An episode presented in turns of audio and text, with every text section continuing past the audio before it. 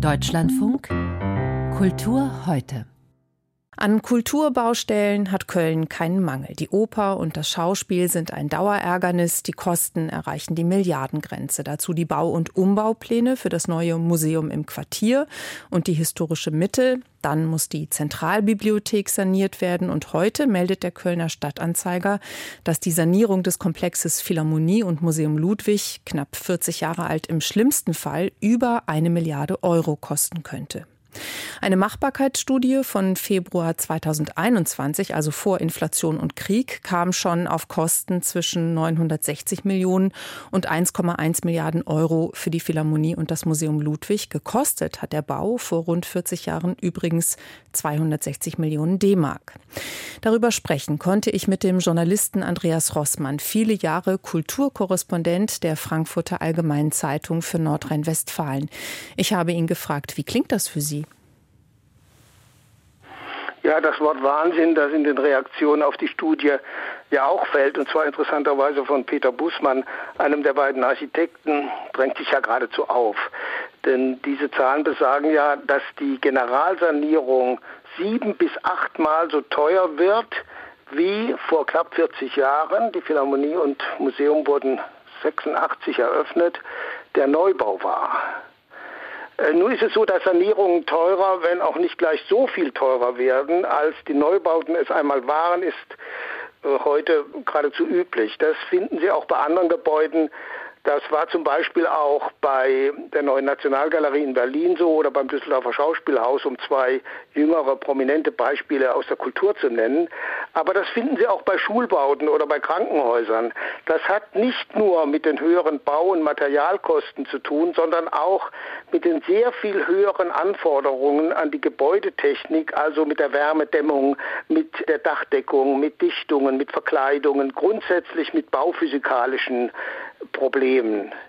Äh, man kann sich nun vorstellen, dass diese Probleme bei diesem Bau ganz besonders groß und virulent sind. Die Philharmonie liegt weitgehend unter der Erde. Das schafft besondere Dämmungsprobleme. Und wer und in Köln schon mal auf die Hohenzollernbrücke gehen wollte, der weiß auch, dass da oft Ordner stehen, die dann darauf achten, dass man bestimmte Stellen nicht betritt, weil das ja, wiederum. Das sind Zusatzkosten inzwischen 21 Millionen Euro äh, gekostet haben, entnehme ich der Zeitung. Und auch die Blechverkleidungen, die man auch sieht auf dem Dach des Museums, äh, an denen lässt sich ja fast ablesen, dass ihre Haltbarkeit begrenzt ist und sie erneuert werden müssen. In dem Zusammenhang stellt sich dann zusätzlich die Frage, und die hatten wir ja ganz stark beim Opern- und beim Schauspielhaus, der Bauunterhaltung. Die Sanierungskosten sind umso höher, je weniger das Haus in Schuss gehalten und gepflegt wird. Je länger die Bauunterhaltung vernachlässigt wird, desto größer werden, das weiß jeder kleine Hausbesitzer, die Schäden und desto teurer wird die Renovierung. Aber es fällt doch auf, Herr Rossmann, dass in Köln eben gleich äh, doch so viele Kulturbaustellen sind, um die es dann eben auch Streit gibt oder die sich verzögern. Also äh, wir haben einige aufgezählt. Insgesamt gibt es an Großbauprojekten, das hat der Kölner Stadtanzeiger heute auch noch mal vorgerechnet, 120 für knapp 8 Milliarden Euro. Wer soll das denn eigentlich alles bezahlen? Ja, das ist auch interessant und dieses Muster zeigt sich ja auch da, dass diese Liste mit den 120 Großprojekten im Oktober von der Verwaltung an die Politik übergeben wurde und die Politik in diesem halben Jahr diese Liste nur vor sich hergeschoben von einer Sitzung auf die nächste äh, gelenkt hat und äh, damit überhaupt keine Entscheidung, nicht mal eine Prioritätenliste bisher aufgestellt hat. Also das ist sicher ein äh, Kölner Problem. Wer das bezahlen soll, ja, äh, das ist eine schwierige Frage. Die Stadt Köln ist sowieso verschuldet. Sie lebt über ihre Verhältnisse, sie zehrt von ihrem Kapital und die Deckungslücke in diesem Jahr beträgt 190 Millionen Euro. Also diese Frage muss man der Oberbürgermeisterin oder dem Kämmerer stellen. Wenn ich die beantworten könnte, dann würde ich mit denen reden.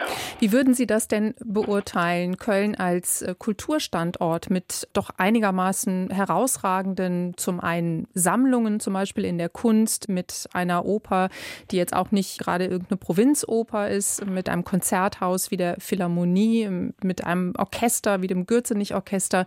Wie steht es denn um den Kulturstandort Köln? Ja, Sie trennen ganz deutlich zwischen den Künstlern, die hier arbeiten und der Infrastruktur, den Gebäuden, die ihnen zur Verfügung steht, beziehungsweise gerade nicht zur Verfügung steht. Es ist natürlich so, dass darunter die Strahlkraft der Kulturstadt Köln durchaus leidet. Denn wenn Sie eine Oper über zehn Jahre geschlossen halten, übrigens auch das Domhotel ist über zehn Jahre geschlossen, dann sind Orte in der Innenstadt, die Publikum generieren, die Leute anlocken, abends nicht attraktiv. Sie fallen aus. Und das heißt natürlich auch, dass die Innenstadt tot ist, dass da wenig passiert. Die Kultur ist sozusagen ausgelagert an Orte, die durchaus auch wichtig sind, zum Teil auch sozialpolitisch wichtig sind, aber eigentlich nicht den Kern der Kulturstadt definieren. Andreas Rossmann, lange Zeit Kulturkorrespondent der Frankfurter Allgemeinen Zeitung für Nordrhein-Westfalen, über die Kostenexplosion bei Kölns Kulturbaustellen.